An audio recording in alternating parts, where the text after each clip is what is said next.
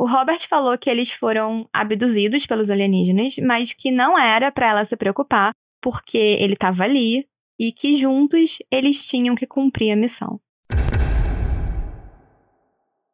Olá, operários! Sejam bem-vindos de volta ao Fábrica de Crimes. Eu sou a Rob. E eu sou a Mari.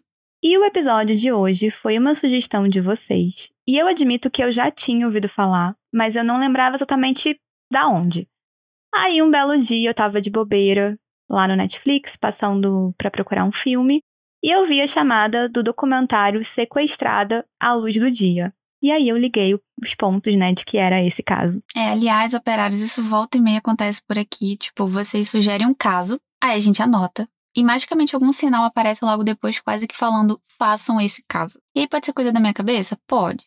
Mas é bem mais comum do que parece. Exatamente. Mas, antes de começar a contar isso daqui, a gente vai à mensagem de hoje, que é da operária Maria Alice. Oi, Mari. Oi, Rob. Eu sou a Maria e passando aqui só para falar um pouquinho sobre o quão maravilhoso é o podcast de vocês. Assim, eu descobri ele em fevereiro do ano passado. O primeiro episódio que eu ouvi foi o da morte da princesa Diana. E depois daquele, eu maratonei todos os que tinham antes e eu ficava assim, durante todo esse tempo depois, eu fico assim, todo dia 1 e 15, assim. Tem episódio novo? Tem episódio novo? E tipo, meu Deus, eu amo. Eu acho que vocês desenvolvem muito bem a história e é muito legal, tipo, além de que, meu Deus, que vozes maravilhosas para ouvir arrumando a casa, limpando, passando um pano. Inclusive agora eu tava limpando minha casa. E assim, amo vocês, muito obrigada por esse podcast maravilhoso. Muito obrigada pela sua mensagem, Maria. A gente amou. O episódio da Princesa Diana foi, de fato, assim, um divisor de águas, né, pro Fábrica. Eu acho que foi a partir dali que a gente viu que estava sendo ouvida mesmo por vocês. Sim, porque até então a gente achava que a gente falava sozinha, assim, para ninguém. Então, super obrigada pela sua mensagem, Maria. E que bom que a gente faz companhia aí na hora de fazer faxina na casa. E no episódio de hoje, Jen Broberg, ou Duplamente Sequestrada.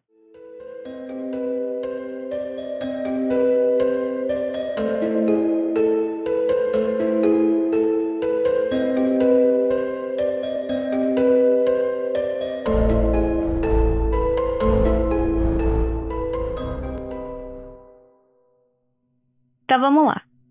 Jan Broberg nasceu no dia 31 de julho de 62 na cidade de Pocatello, no estado de Idaho, nos Estados Unidos. A cidade de Pocatello era uma cidade com 26 mil habitantes na época, era bem tranquila de se morar, lá por volta dos anos 60, todo mundo se conhecia, as crianças brincavam na rua e as pessoas confiavam uma nas outras. A Jen era a filha mais velha do Bob e da Mary Ann Broberg, que além da Jen também tinham duas outras filhas, a Karen e a Susan, que era caçula. E a Marianne e o Bob eram pais bem tradicionais, eles eram religiosos e super carinhosos com as filhas.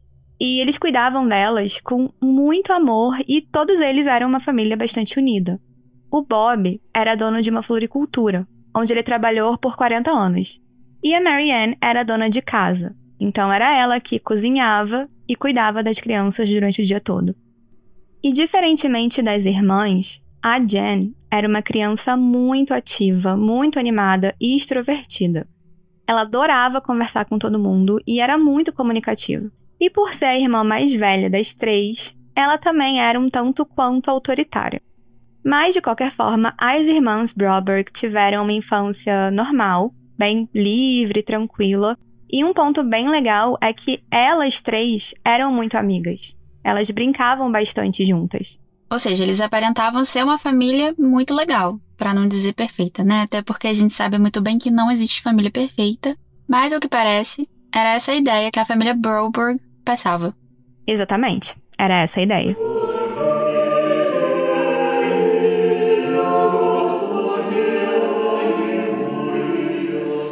A Marianne, a mãe, apesar de ser dona de casa, ela também fazia parte do coral da igreja que a família toda frequentava.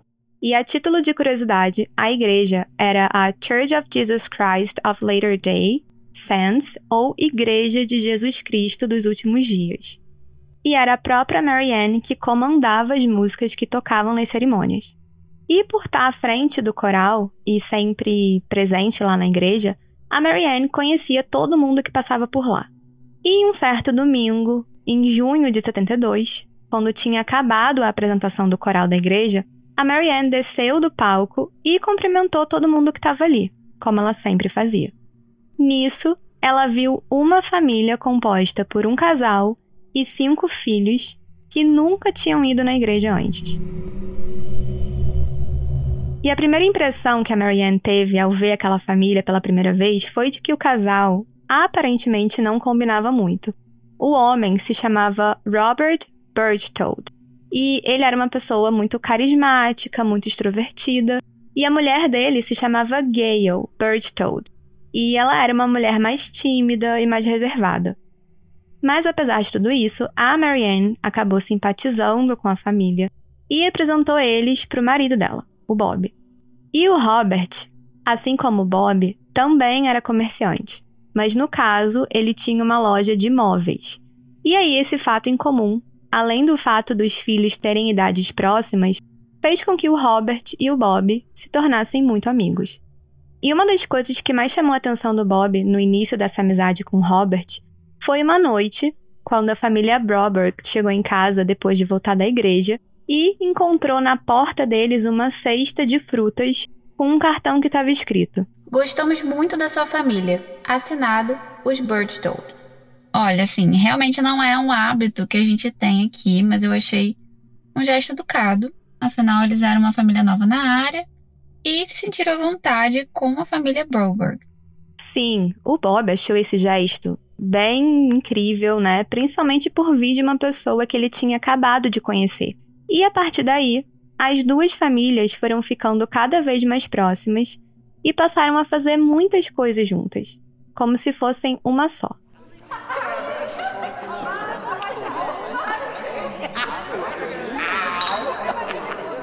E para vocês terem uma ideia, o Robert, ele era aquele cara mais brincalhão, assim, e as crianças amavam ficar perto dele. Ele brincava com elas de quebra-cabeça quase todas as noites. Ele passava também lá todos os dias de manhã para levar eles na escola. E as crianças achavam aquilo incrível. Elas tinham o Robert como se fosse uma espécie de pai divertido. E apelidaram inclusive ele de B. B, né? A letra B. Mas o Robert não tratava todas as crianças iguais. Ele tinha uma preferida, a Jen. Talvez uma red flag aí, né? Com certeza. A atenção do Robert era voltada completamente para Jen. E isso, com razão, começou a incomodar o Bob e a Marianne. Afinal de contas, por que, que ele tinha essa diferença tão grande no tratamento com a Jen? Ele costumava chamar ela de vários apelidos carinhosos diferentes, um deles era Dolly. Mas apesar dessa fascinação que o Robert tinha pela Jen, a Jen era apenas uma criança. Nessa época, ela tinha de 10 para 11 anos e nunca percebeu nada de estranho. E é válido reforçar que ela amava ele como se fosse um pai, então ela se sentia completamente segura ao lado dele. Ela não via nenhuma maldade nesse comportamento dele, então o que eu acho que é esperado de uma criança de 10, 11 anos, que ainda não conhece a maldade das pessoas. Pois é. Aliás, nem ela e nem as irmãs dela. Todas elas confiavam 100% nele. Mas o tempo foi passando e as coisas começaram a sair um pouco do controle. Um dia, o Robert ligou para Marianne e disse que ele não ia poder sair para almoçar porque ele estava super atarefado na loja dele e perguntou se ela poderia levar um sanduíche para ele de almoço. Aí ela falou, claro, sem problema, levou, e isso acabou virando um encontro meio de rotina. E nesses encontros, o Robert se aproximava da Marianne, dizia que ela era uma mulher muito bonita, passava a mão nela, assim, no corpo, nas pernas, falava as coisas que ela queria ouvir. E aí, a Marianne, aos poucos, começou a se sentir atraída pelo Robert. Até porque ela achava ele um cara muito carismático, diferentemente do marido dela, que era um homem bem mais retraído. E essa relação deles se tornou mais concreta, digamos assim, quando eles foram sozinhos para um evento da igreja e lá eles se beijaram pela primeira vez. E apesar de estar casada com Bob há 13 anos, a Marianne estava se sentindo como uma adolescente, né, com aquele frio na barriga. era tudo novidade para ela, mas ela tentava a todo momento ignorar esses sentimentos e focar em continuar dando atenção para o marido e para as filhas dela. Só que as investidas do Robert, que lembrando também era casado, também tinha filhos, não envolviam apenas a Marianne. Certo dia, o Robert foi até a floricultura do Bob e ele estava super alterado, muito estressado, e aí ele chamou o Bob para um passeio de carro. Aí durante o caminho, ele reclamou que tinha muito tempo que ele não tinha relações sexuais com a esposa dele, a Gayle, e disse que precisava se aliviar. Aí ele parou o carro numa rua deserta e pediu pro Bob ajudar ele no ato sexual com as mãos.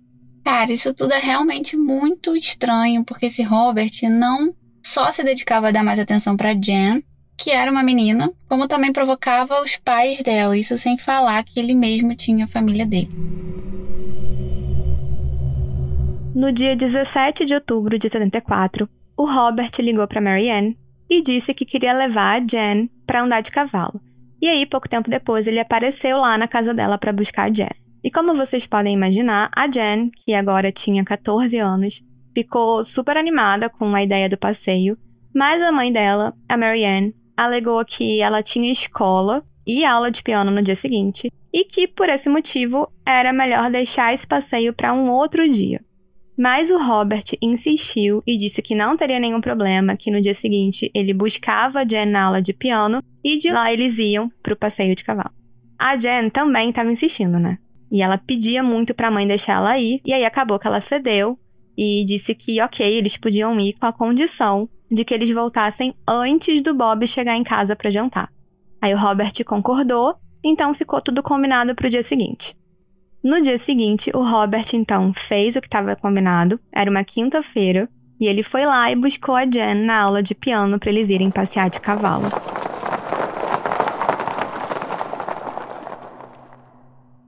O dia virou noite e nada do Robert levar a Jen de volta para casa. A Marianne ficou nervosa, sem saber notícias da filha, né? E pensou que provavelmente o carro do Robert tinha, sei lá, dado problema, e aí eles acabaram se atrasando. Mas quando foi por volta das nove da noite, a esposa do Robert, a Gayle, apareceu na casa da família Broberg, muito preocupada, dizendo que o marido ainda não tinha voltado, e aí a Marianne falou que talvez fosse então melhor eles ligarem para a polícia. Nessa hora, a Gayle disse o seguinte: Não faça isso, tenho certeza de que ele chegará logo. E foi isso que ela fez, né? Ela e o resto da família então esperaram para ver se eles chegavam. Eles ficaram aguardando a volta do Robert e da Jen para casa, mas isso não aconteceu. Passou a sexta-feira toda sem nenhuma notícia, e aí no sábado de manhã, a Marianne ligou para o FBI para avisar sobre o desaparecimento da Jen.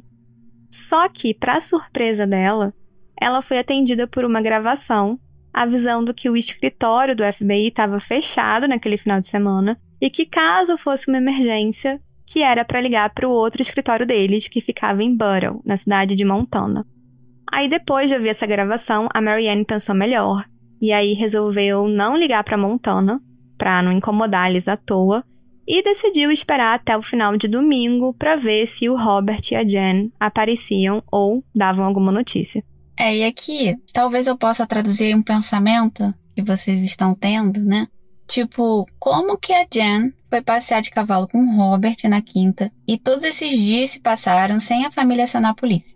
Então, como a gente está falando dos anos 70, eu até entendo essa falta de notícia, porque não tinha comunicação que a gente tem hoje, mas também talvez não justificaria essa falta de preocupação, né, da própria família. É, e os dias foram passando e nenhuma notícia do Robert e da Jen. Então, no dia 22 de outubro de 74, cinco dias depois do sumiço, a Marianne ligou de novo para o escritório do FBI em Pocatello e quem atendeu dessa vez foi o agente especial Pete Welsh. O agente Pete trabalhava no FBI há sete anos e assim que ele recebeu o comunicado do desaparecimento, ele saiu imediatamente do escritório junto com um colega de trabalho para poder começar ali as investigações. Eles foram direto para a casa da família da Jen para ouvir os relatos mais detalhados do que tinha acontecido naquele dia. E aí, levando em consideração os relatos e o tempo que eles estavam desaparecidos, para o Pete, ele tinha certeza que o Robert tinha sequestrado a Jen. Tipo, era óbvio para ele.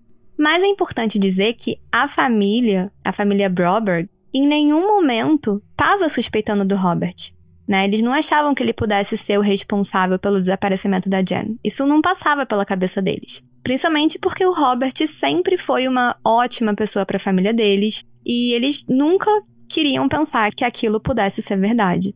Mas como a Gale, que é a esposa do Robert, ficou nisso tudo? Então, o Pete, o agente Pete, também foi conversar com a Gale para poder saber mais informações do marido dela. E aí ela não falou muita coisa, mas ela contou que ele tinha um trailer que ficava dentro de um depósito. E essa informação foi muito importante. A polícia foi até esse local e chegando lá, quando eles abriram a porta do depósito, o trailer não estava lá. E isso mostrava que o Robert tinha sim usado esse trailer para sair, e isso deu mais certeza, ou um pouco mais de certeza, de que a Jen muito possivelmente tinha sido sequestrada por ele.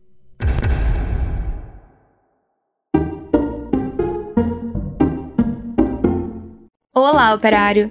Interrompemos a história rapidinho para dar um mini aviso. Você que é viciado em true crime e queria ouvir mais episódios do Fábrica, a gente tem uma boa notícia. Pois é. Não sei se vocês estão sabendo, mas você pode fazer uma hora extra no Fábrica de Crimes pela plataforma da Aurelo. A Aurelo também é uma plataforma de áudio, mas só de podcast, e que tem ajudado muito quem produz conteúdo.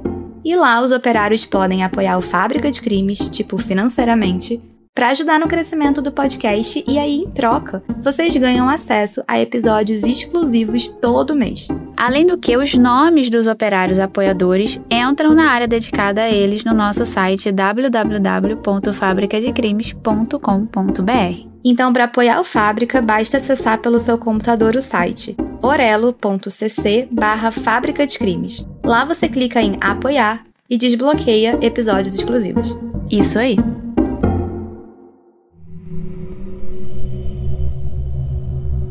O xerife local, que se chamava John Glenn, recebeu uma ligação dizendo que tinha um veículo da marca Ford abandonado no Parque Estadual Rock State. E esse carro estava com a porta do motorista quebrada, com as chaves de dentro ainda no carro, além de ter sangue na parte de dentro da porta do lado do motorista. E para a polícia, quando eles chegaram lá, não tinha dúvidas de que era justamente o carro do Robert, e com as investigações, os especialistas concluíram que a janela tinha sido quebrada pela parte de dentro. Ou seja, o próprio Robert teria quebrado essa janela para talvez simular ali que eles tinham sofrido um sequestro, um assalto, enfim. E em uma estrada de terra próximo da onde esse carro estava, foram encontradas marcas de pneus que eram muito parecidas com as marcas da roda do trailer e marcas de sapato, né? Depois dessas provas serem analisadas, a polícia tinha certeza de que era do Robert e que sim ele estava com a Jen, mas não se sabia ainda onde. Começou então uma procura por todo o país, inclusive vários policiais foram para a fronteira do México e do Canadá para impedir, né, que eles pudessem sair do país. E foi uma busca muito difícil porque ninguém sabia direito aonde procurar. Não se tinha mais pistas que pudessem levar ali ao local exato da onde eles estariam. As semanas foram passando e a família Broberg recebeu muito apoio dos vizinhos, dos amigos, e muitos deles não conseguiam nem acreditar que o Robert teria sequestrado a Jen. Ele de fato era um homem muito carismático, muito querido, né, que conversava com todo mundo e nunca tinha dado nenhum sinal de que ele poderia fazer algum mal a ela. Só que nem tudo nele era perfeito. Com as investigações, o agente Pete conversou com muitas pessoas que conheciam Robert há mais tempo, como por exemplo o próprio irmão dele. E aí, por meio do irmão dele, foi descoberta uma informação que foi muito relevante para o caso.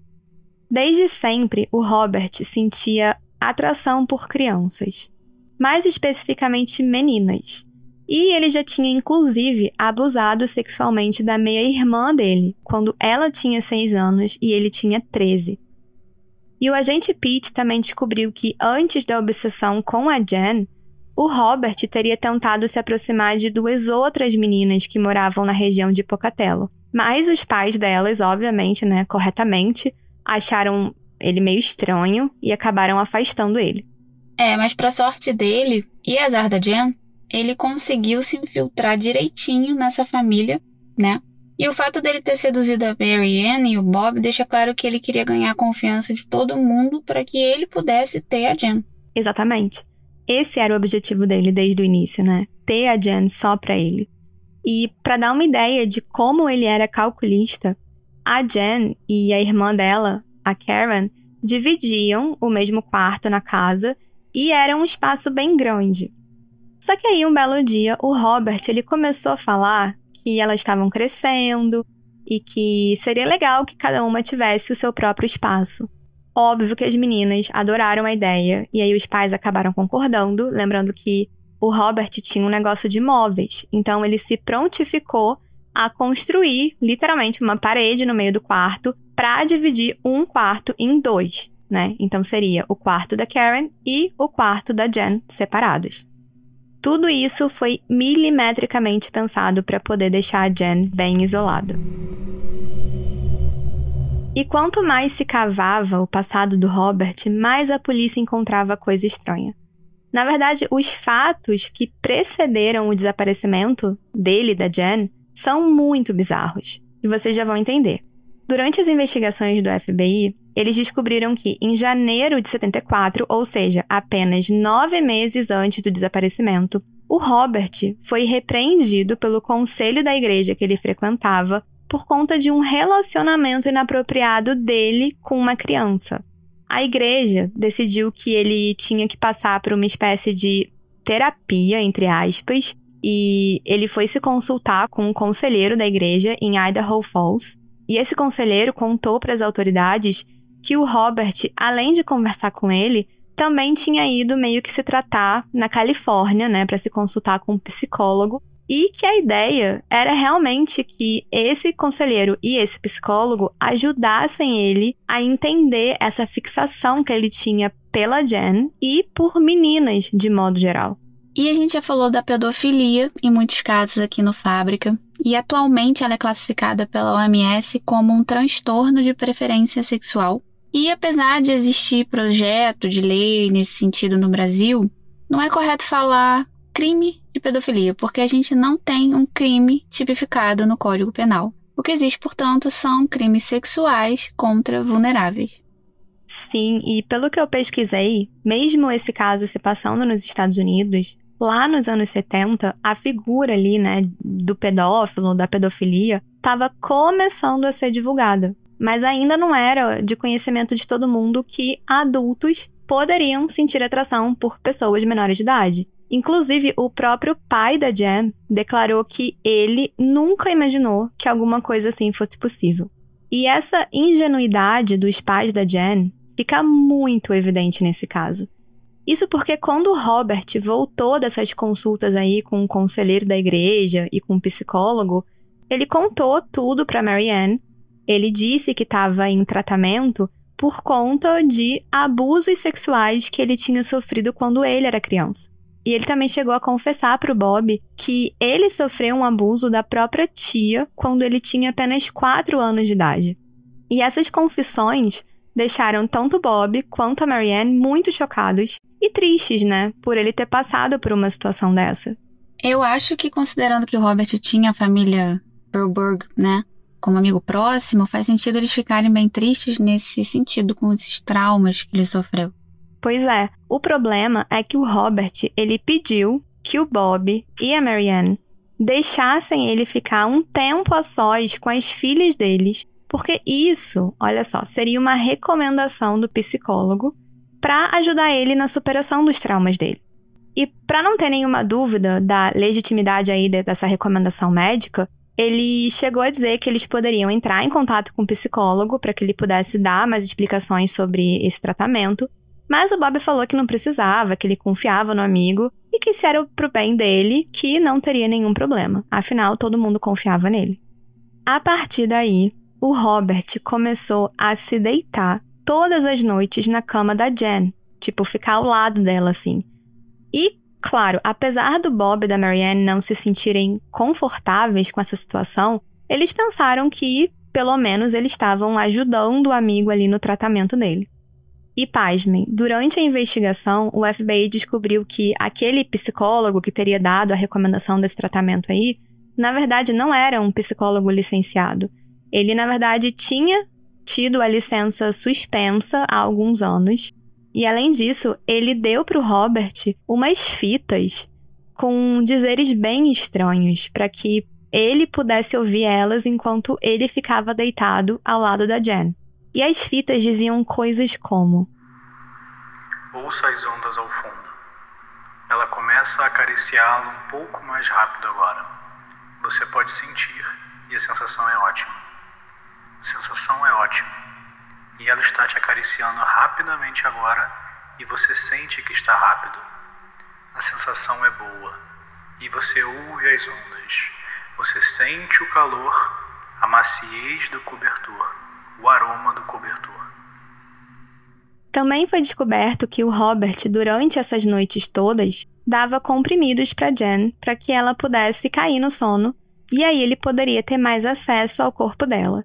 E, de acordo com os registros, o Robert teria dormido na cama junto com a Jen cerca de quatro vezes por semana durante um período de seis meses até o dia do desaparecimento dos dois. E voltando aí então para o dia do desaparecimento, era uma sexta-feira e o Robert foi buscar a Jen lá na aula de piano para dar o tal passeio de cavalo. E logo que ela entrou no carro, o Robert deu uns comprimidos para ela e disse que eram antialérgicos que ela tinha que tomar para poder andar de cavalo. E aí ela tomou sem questionar nem nada e eles seguiram caminho.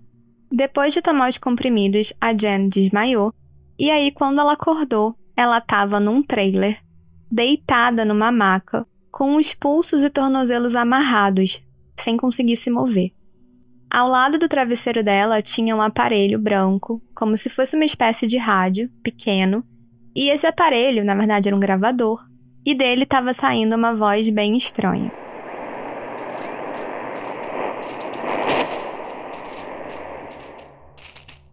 Naquele momento, a primeira coisa que a Jen imaginou era que ela tinha sido sequestrada por alienígenas. E por conta dos remédios, ela não conseguia ficar muito tempo acordada. Ela abriu os olhos, meio que tentava entender o que estava acontecendo e aí caía no sono profundo de novo.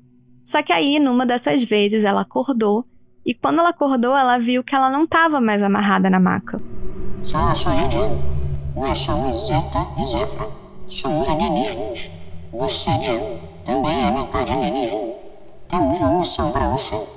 Ache um companheiro homem para desempenhá-la. Do aparelho saíram vozes que se apresentaram como Zeta e Zéfira. E a Jen foi informada por essas vozes que ela era metade humana e metade alienígena. E que a mãe dela era a mãe biológica dela, mas que o pai dela, na verdade, era de um planeta extraterrestre. E as vozes falaram que ela tinha uma missão para salvar o planeta extraterrestre dela. E presta bem atenção nisso, operário, porque é muito bizarro. Segundo essa missão, ela precisava achar um companheiro homem e ter um filho com ele até ela completar 16 anos. E caso ela não completasse essa missão, eles tinham um plano B, que seria fazer a mesma coisa com a irmã dela, a Susan. Eles falaram então que a Susan também era metade humana e metade alienígena, e que caso a Jen não conseguisse completar a missão, eles teriam que sequestrar a Susan e aí a missão ia passar para ela. As vozes orientaram a Jen a sair daquela sala que ela estava no trailer e falaram que ela ia encontrar o seu companheiro homem. E aí ela saiu do cômodo que ela estava e quando ela chegou na sala do trailer, pasmem, ela encontrou o Robert deitado no sofá e para ela foi um grande alívio, né, ver que tinha alguém ali com ela que ela conhecia, que ela não estava sozinha. Só que o Robert, ele estava com ferimentos pelo corpo, estava com os olhos fechados e não estava se mexendo. E aí de imediato a Jen achou que ele estava morto. Ela entrou em completo desespero, começou a sacudir ele e a gritar para ver se ele acordava. Nisso, Robert despertou e começou a contar como que tudo tinha acontecido e de como eles tinham sido sequestrados pelos alienígenas.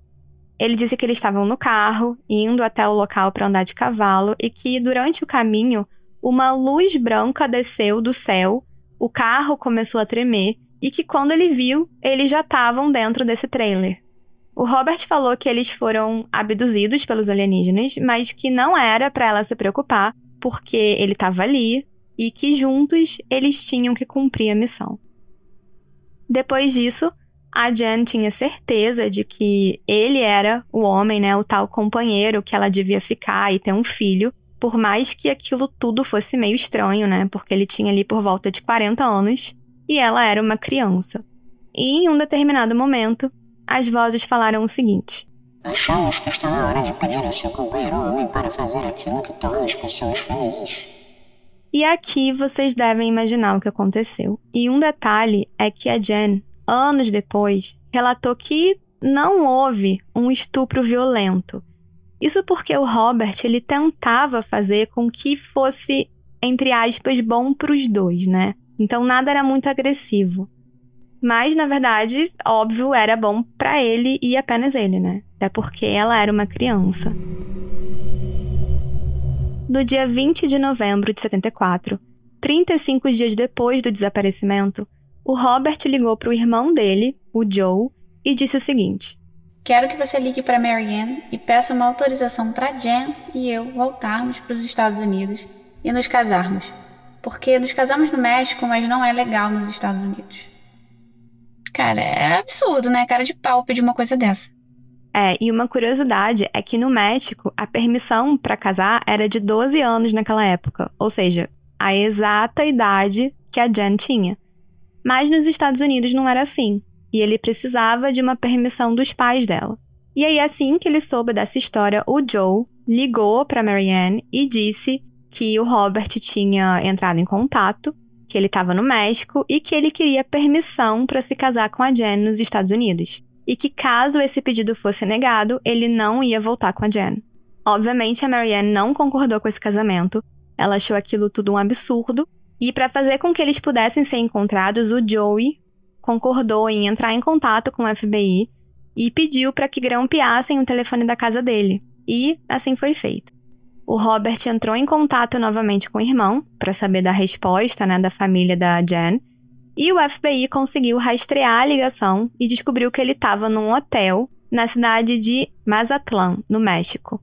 O agente Pete então entrou em contato com as autoridades da cidade do México e a polícia mexicana foi até o trailer, que ficava ali próximo ao hotel, e fez o contato. Eles arrombaram a porta e encontraram a Jen e o Robert lá dentro. Os dois foram colocados numa viatura e levados para a prisão mexicana. E ao chegarem lá, a Jen ficou numa sala com os policiais, enquanto o Robert foi para uma cela. E o Robert, mesmo lá preso, ele ficava insistindo que ele queria muito falar com a Jen. Tipo, a todo custo ele precisava falar com ela. E para conseguir que ela fosse até a cela dele, ele subornou ali um, um guarda, ele deu um anel de ouro para ele e, enfim, comprou ele, né? E aí eles se encontraram e o Robert instruiu a Jen que ela falasse para a família dela que ele levou ela de férias para o México e que, óbvio, ele cometeu um erro de levá-la tão longe. Mas o Robert falou para ela que os aliens, né, os alienígenas Zeta e Zefra, tinham falado com ele e avisaram que a Jen não poderia falar quatro coisas. Então tinham quatro regras. Número 1. Um, a Jen não poderia falar aos pais sobre os alienígenas. Número 2. Ela não podia falar sobre os remédios de dormir que foram dados a ela. Número 3. Ela não poderia contar sobre a missão de ter um filho antes dos 16 anos. E número 4. Não podia revelar as relações sexuais que eles tiverem. E o pior é que se a Jen falasse qualquer uma dessas quatro coisas, os alienígenas deixariam a irmã Karen dela cega e matariam o pai dela, e a Susan ia ser sequestrada. O Robert também falou que caso a Jen contasse alguma dessas quatro coisas, eles poderiam acabar perdendo a alma. Então eles não iriam existir mais, porque os alienígenas tinham esse poder. E a Jen, por ser uma menina que confiava muito no Robert e era religiosa, ela acreditava nessas coisas e acabou, né, confiando em tudo que ele falou como se fosse verdade. Ao saberem que eles estavam no México, a Marianne e o Bob foram correndo para lá. E ao encontrar os pais, a primeira coisa que a Jen perguntou foi sobre o Robert.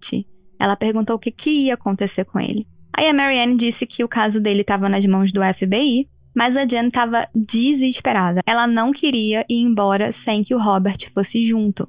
E tanto o Bob quanto a Marianne estranharam muito o comportamento da filha, né? Eles disseram que ela tinha que voltar para casa, mas ela não queria voltar, né? E no avião de volta, ela não quis se sentar ao lado do pai, porque ela tinha medo que fazer isso pudesse desrespeitar as regras impostas pelos alienígenas.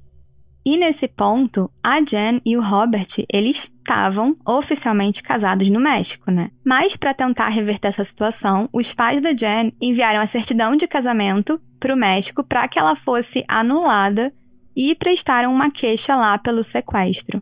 O Robert, que tinha ficado preso no México, foi então transferido para os Estados Unidos e levado ao júri, onde ele foi acusado de sequestro.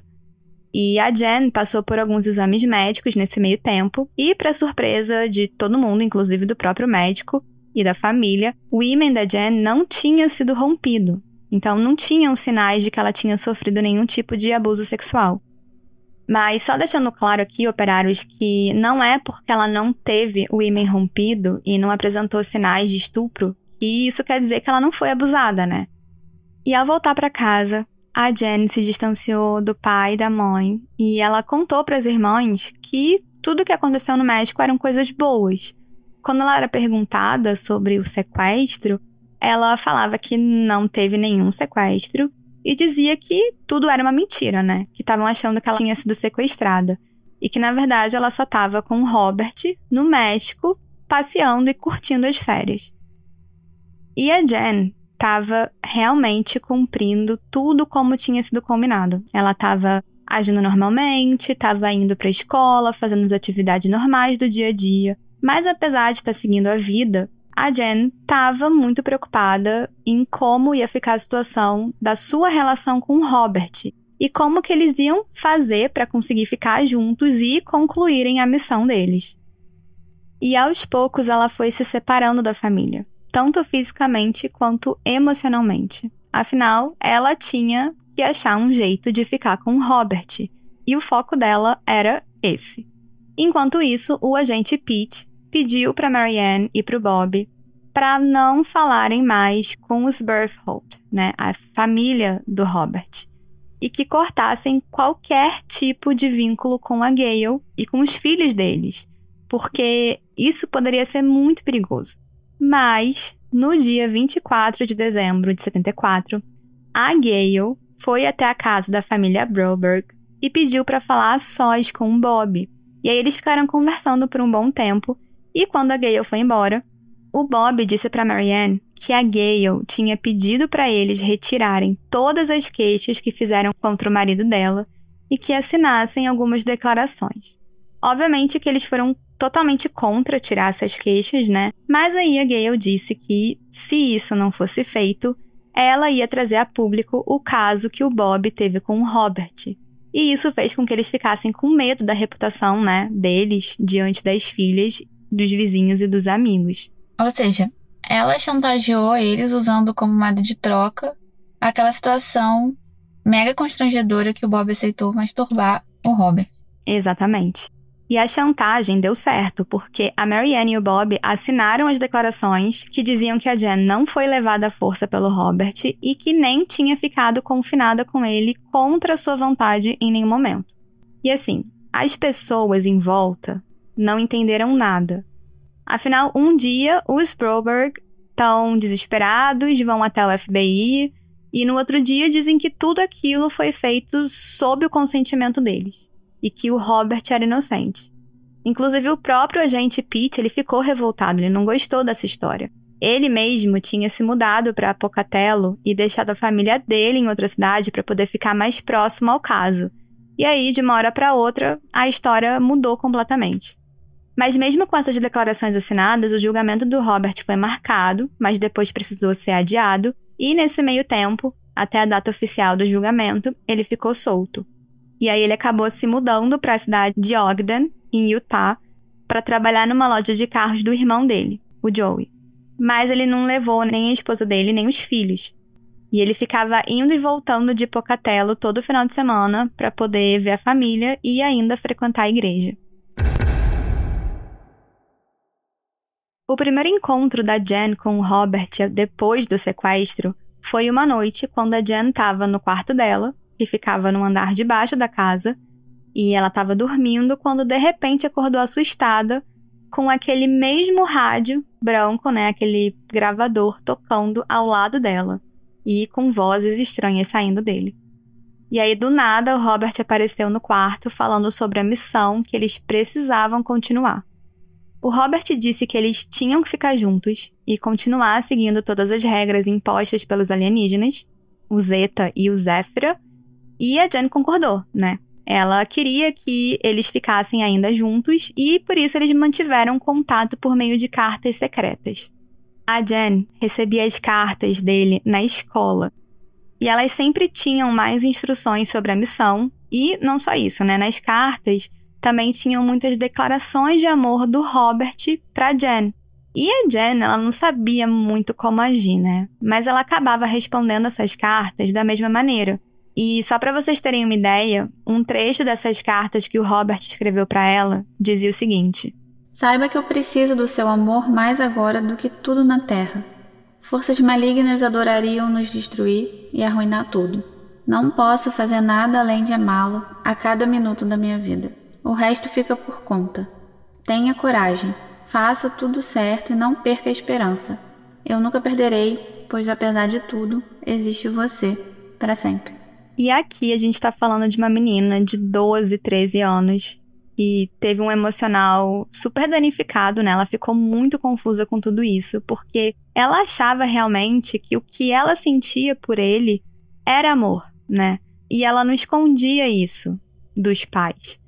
A Jen começou a falar para a mãe que ela estava sentindo muita falta do Robert e que ela queria se casar com ele e ter filhos. Olha que problemático. E aí, obviamente, a Mary Ann achou aquilo um absurdo, porque a filha era uma menina e o Robert era um adulto, né? Além de ter esposa e filhos. E quando a gente acha que o negócio tá muito esquisito, sempre piora. O Robert e a Mary Ann começaram a se falar todos os dias por telefone e nisso, o Robert começou a vir com um papo aí de que amava a Marianne, que queria ficar com ela. E a Marianne, sem entender muito, perguntou então por que, que ele tinha casado com a filha dela, menor de idade no México, e ele respondeu que para ela saber as coisas, ela deveria se encontrar com ele pessoalmente e aí ele ia explicar tudo. A Marianne então decidiu ir até ele, né, até onde ficava o trailer dele, para entender toda a história melhor e aí, chegando lá, eles conversaram e ele pediu que ela se divorciasse do Bob e que fosse morar com ele. E lá no trailer, eles acabaram se beijando e tiveram relações sexuais, ou seja, mais uma traição aí envolvendo Robert e a família Broberg. E não foi pouca coisa, né? Porque eles mantiveram um caso amoroso por cerca de oito meses. Cinco dias após o primeiro encontro deles, o Robert ligou pro Bob e falou para ele, ele contou tudo o que tinha acontecido no trailer. Enfim, o casamento do Bob com a Marianne começou a desandar. Aí a Marianne com toda certeza pisou na bola, né? Ao se deixar ali seduzir pelo Robert, principalmente depois de ele ter sequestrado e seduzido a filha dela. E aí vem mais uma pergunta. E a Jen, nesse tempo todo? Então, o Robert, ele se encontrava com a Jen e, paralelamente, ali mantinha o caso com a mãe dela. E nesse período, que era entre abril de 75 até março de 76, ele se encontrou com a Jen nove vezes e com a mãe dela, Marianne, se encontrou onze vezes. E claro que, eventualmente, o Bob, vendo essa situação com a esposa dele, acabou pedindo divórcio e mandou a Marianne sair de casa, porque ele mesmo já tinha entendido o plano do Robert ele sabia que ele estava usando a esposa dele, né, Marianne, para poder chegar na Jen. E como dá para imaginar, esse foi um período muito conturbado para a família Broberg, e as filhas ficaram muito tristes com a separação dos pais. Mas pelo menos a separação deles não durou muito tempo. Alguns dias depois, a Marianne procurou um advogado, dizendo que ela não queria o divórcio, né? E o advogado aconselhou ela a se afastar completamente do Robert, porque Sim, ele era um homem perigoso. E aí eu acho que ouvindo isso, oficialmente ali de um advogado, a Marianne abriu os olhos E depois disso, ela acabou voltando para casa e se reconciliando com Bob. Em junho de 76, 20 meses depois do sequestro, o Robert foi até o tribunal e se declarou culpado da acusação de sequestro. Ele recebeu uma pena de 5 anos de prisão, mas essa pena foi reduzida para a pena de 45 dias e com início só dali a 3 meses. E aí, nesse meio tempo, né, até ele poder cumprir o tempo de prisão, o Robert simplesmente comprou um parque de diversões na cidade de Jackson Hole, em Wyoming, o que é muito preocupante, porque ele era um pedófilo e crianças frequentam parques de diversões, então não é a melhor combinação. E ao saber dessa notícia, a Jen implorou para os pais deixarem ela ir trabalhar lá durante o verão. E é claro que a resposta foi não. O Robert então ligou para Marianne e disse que se ela não deixasse a Jen ir até Jackson Hole, ela ia acabar indo por ela própria, né? Nem que fosse para pedir carona para um desconhecido na rua. E com isso, né, a Marianne ficou com muito medo e acabou colocando a Jen num avião para que ela fosse ficar com o Robert. E o Bob não concordou com essa situação, ele não gostou disso, mas sim, ele acabou aceitando. E aí a gente consegue perceber que o nível de persuasão desse cara é muito bom, porque pra gente que é de fora é muito claro que tudo isso é um grande absurdo, mas parece que os pais da Jen estavam, sei lá, hipnotizados por ele. E a Jen a gente até entende porque é uma criança, agora pré-adolescente, mas os pais já eram adultos. Pois é. E a Jen ficou lá em Jackson Hole, morando no trailer do Robert, né, por duas semanas, até que a Marianne ligou para ele e pediu para ele mandar a Jen de volta para casa. E depois de muita insistência, o Robert colocou ela no avião e mandou ela de volta. Quando a Jen voltou para casa, a personalidade dela mudou completamente. Ela claramente não queria estar tá ali. De jeito nenhum, né? Ela queria voltar a morar com Robert. E a Jen começou a ficar completamente transtornada com as coisas e começou a brigar com todo mundo. Ou seja, o Robert fez a cabeça dela de uma tal maneira que ela não queria outra coisa a não ser casar com ele, ter filhos para concluir essa missão, porque aí teria que ser concluída até 16 anos. E ela não queria perder tempo. Sim. Mas mesmo com todo esse comportamento errático da Jen, ninguém imaginava que o maior trauma da família Broberg ia se repetir. Na manhã do dia 10 de agosto de 76, a Jen não acordou na hora de costume, e aí quando foram até o quarto dela, viram que a Jen não estava mais lá, mas que ela tinha deixado um bilhete na cama que dizia o seguinte: Queridos Bob e Marianne, vocês não me deixaram fazer o que é certo, então eu vou fazer o que é errado. Eu tô indo embora sem o B. Não planejo voltar até que me aceitem como sou. Não posso aceitar a sua religião e sua moral bagunçadas. Quero ser eu mesmo e estar com um B. Por favor, antes que todos nós nos destruamos. Deixe-me ir, Jen. E ao ler essa carta, todo mundo achou que ela não tinha sido escrita pela Jen, e sim pelo Robert. Só que o Robert entrou em contato com a Marianne e disse que a Jen tinha falado com ele e que ela falou que ela tinha fugido. E segundo Robert, ela não disse para onde ela ia e por isso ele estava muito preocupado. O tempo então foi passando e a preocupação da família foi aumentando. Eles diziam para os amigos e para os vizinhos que a Jen tinha ido passar um tempo com a avó para não alarmar sobre o desaparecimento dela de novo. É, isso me leva a pensar que eles ficaram com vergonha de admitir que ela tinha sido sequestrada uma segunda vez ou que tinha simplesmente fugido de casa. É, eu também acho isso. E depois de duas semanas, a Marianne ligou de novo para o FBI e relatou ao agente Pete que a Jen tinha desaparecido novamente e que dessa vez não tinha sido culpa do Robert, né? Porque ele mesmo tinha entrado em contato falando que também estava preocupado. Mas no fundo, o agente Pete sabia que o Robert estava sim envolvido. No dia 1 de setembro, a Jen já estava há três semanas desaparecida e o Robert começou a cumprir a pena dele, né, que ainda estava pendente de 45 dias, mas ele acabou ficando preso por apenas 10 dias porque ele teve comportamento, então ele saiu em liberdade condicional.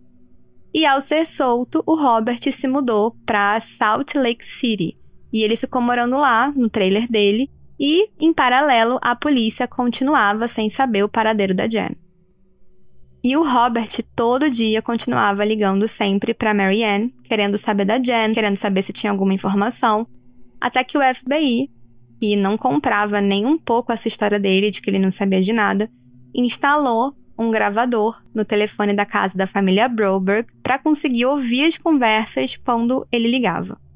E aí, no mesmo dia que a Bina foi instalada, o Robert ligou, dizendo que tinha acabado de falar com a Jen pelo telefone, e ele contou que ele ficou arrasado porque aparentemente para ela conseguir se manter sozinha, né, seja lá onde ela estivesse, ela estava envolvida com roubo, prostituição ou até venda de drogas.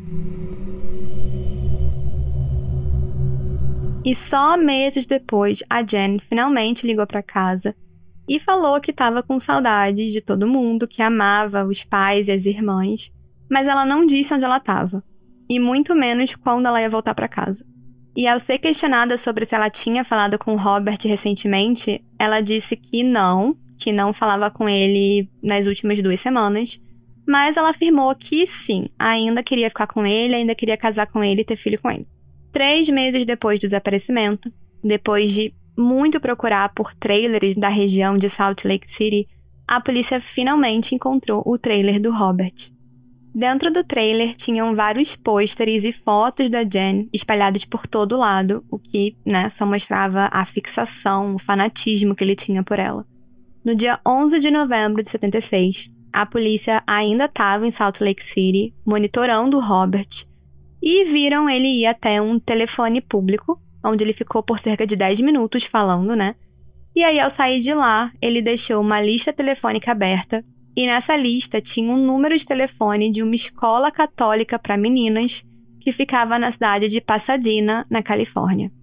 A polícia imediatamente entrou em contato com a escola para saber se a Jen Broberg estava matriculada lá, mas eles foram avisados de que não, não tinha ninguém com esse nome Aí eles explicaram a situação e, por fim, descobriram que, sim, a Jen estava lá, mas estava usando um outro nome. Ela usou Janice Tobler. E em entrevista, a Jen confessou que na noite que ela saiu de casa pela última vez, o Robert estava esperando ela do lado de fora, e aí eles foram direto para Califórnia, onde ele matriculou ela nesse internato. E o mais bizarro é que o Robert disse para as freiras que a Jen era filha dele mas que ele não tinha condições de criar ela naquele momento porque ele era um agente da CIA e que ele estava em missão trabalhando. Ele também disse que a mãe dela tinha morrido e que ele era o único familiar que ela tinha. Ele também falou que ia visitar ela todos os finais de semana e que caso alguém procurasse por ela, era para eles dizerem que não tinha ninguém com esse nome, porque muito provavelmente eram pessoas do mal que estavam tentando pegar ela. Bom, o Robert foi preso por violação da liberdade condicional dele, né? Porque ele ainda estava incondicional. E foi levado de volta para Pocatello. Já a Jen foi enviada de volta para casa, mas, como da outra vez, ela estava muito infeliz, muito revoltada, porque ela ainda queria ficar com o Robert. No dia 24 de janeiro de 77, um pouco mais de um mês depois da volta da Jen para casa, o Bob recebeu uma ligação de um dos funcionários dele dizendo que a floricultura dele estava pegando fogo. Aliás, o fogo estava tão alto que não só a loja dele foi queimada, como metade do quarteirão. É, e aqui eu já imagino logo que essa inocência teve um dedo dele. Mas como ele fez isso se, tipo, ele tinha sido preso por violar condicional do primeiro sequestro da Jen? Então, durante as investigações, descobriram que o Robert tinha oferecido mil dólares por mês para dois homens que dividiram a sala com ele no passado, para que eles pudessem queimar, né, botar fogo na floricultura do Bob. E depois disso tudo, o Robert foi acusado de sequestro em primeiro grau e foi mandado para o presídio de Bunnock, em Idaho. Mas depois ele acabou sendo absolvido por ser constatado que ele tinha problemas mentais. E em junho de 77, ele foi levado então para uma instituição mental, onde ele ficou internado por seis meses e depois ele foi solto. Então, sim, ele conseguia sempre se ver livre da cadeia. E enquanto isso, né, em paralelo, a Jen já estava com 15 anos. Ela tinha, inclusive, recém começado um curso de artes cênicas na Universidade de Brigham Young. E um detalhe bem importante é que mesmo agora, ela ainda tinha na cabeça que ela precisava concluir a missão alienígena para poder proteger o planeta dela. E ela ficou pensando muito sobre isso até o dia fatídico, né, do aniversário de 16 anos, que na cabeça dela era o prazo final para ela poder concluir a missão de ter um filho. Durante todo o dia do aniversário dela, a Jenny ficou super apreensiva do que, que poderia acontecer, né, caso ela não cumprisse a missão. Mas no dia seguinte ela acordou e viu que todo mundo da família dela estava bem. E só aí, com 15 anos, ela percebeu que tudo aquilo de missão alienígena era mentira. A Jenny então decidiu contar tudo para a família. Esse foi um momento de muito choro, de muita emoção, porque foi só nesse momento que ela realmente se sentiu livre de toda aquela angústia que ela estava passando desde os 12 anos. 28 anos depois dos sequestros da filha, a Marianne acabou lançando um livro que ela tinha começado a escrever nos anos 90 com a ajuda da Jen e que ficou pronto em 2003. E a partir da publicação desse livro, as duas começaram a dar palestras para outras mulheres que também tinham sido abusadas e sequestradas, ou, né, só para pessoas que queriam saber da história dela. E o Robert tentou entrar em alguns desses eventos onde elas estavam palestrando, e ele chegou também a declarar publicamente que tudo aquilo era mentira, que a Jen tinha fugido com ele por vontade própria e que não tinha nada de missão alienígena, tudo aquilo era uma invenção. Ele também fez várias ameaças caso elas não se retratassem desse livro, e começou a distribuir panfletos dizendo que ele tinha acesso livre a Jen no passado, né, em troca de favores sexuais com o Bob e com a Marianne. Então ele tentou difamar a família. A Jen então entrou com uma ordem de restrição, mas o Robert contestou essa ordem. Então foi marcada uma audiência e foi a primeira vez que eles ficaram cara a cara depois de 30 anos. E foi nesse momento que a Jen finalmente conseguiu uma restrição contra o Robert e essa restrição ia durar por toda a vida dele. Mas mesmo com essa ordem de restrição, acreditem ou não, teve um dia que a Jen estava dando uma palestra e tinha um grupo de motociclistas que estavam fazendo a proteção dessa palestra né, do lado de fora do evento, quando Robert apareceu e atropelou o motociclista. Pouco tempo depois, ele foi pego armado e ele acabou sendo preso por três crimes e esse episódio, Operários, se encerra aqui, porque no dia que ele foi preso, o Robert cometeu suicídio. Ele ingeriu de uma vez só vários comprimidos de uma medicação que ele tomava de controle do coração. Ele misturou isso tudo com licor de café e leite.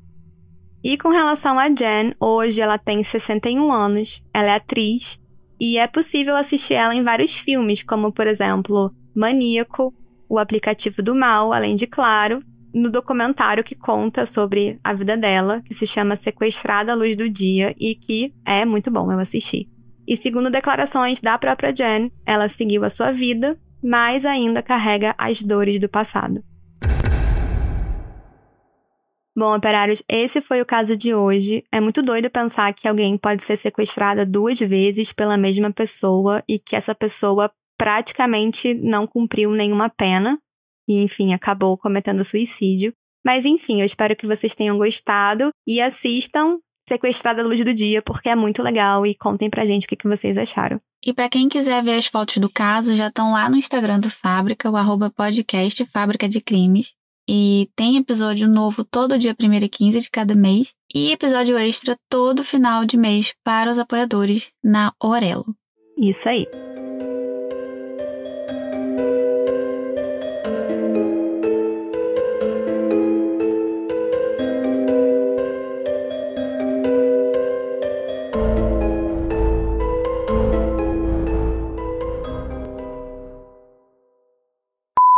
Cara, tem umas pessoas batendo palmas, mas eu acho que não tá captando. Então vou seguir. Parabéns. Vai falando aí que eu vou ver um negócio tá. aqui que tá fazendo muito barulho. Vai falando. Tá. Por isso, apesar de existir. Vou falar de novo. Ao lado do travesseiro dela tinha um aparelho. Ai meu Deus, você tá mexendo, me perdi. Ai, me perdi. Os olhos fechados. E não tava se mexendo. Ai, que saco, tem um número me ligando aqui. Você vai falar? Hum? Ué, me perdi. É a página 12. Ou seja, o Robert fez a cabeça dela de uma tal maneira que ela já não queria outra coisa, a não ser casar com ele. Nossa senhora, meu estômago roncou. E aí, no mesmo dia que a Bina foi. É Bina, né? O nome disso? Uhum. Peraí, eu... deixa eu só desligar aqui rapidinho. Porque eu vou ter que ligar aqui. Rapidinho.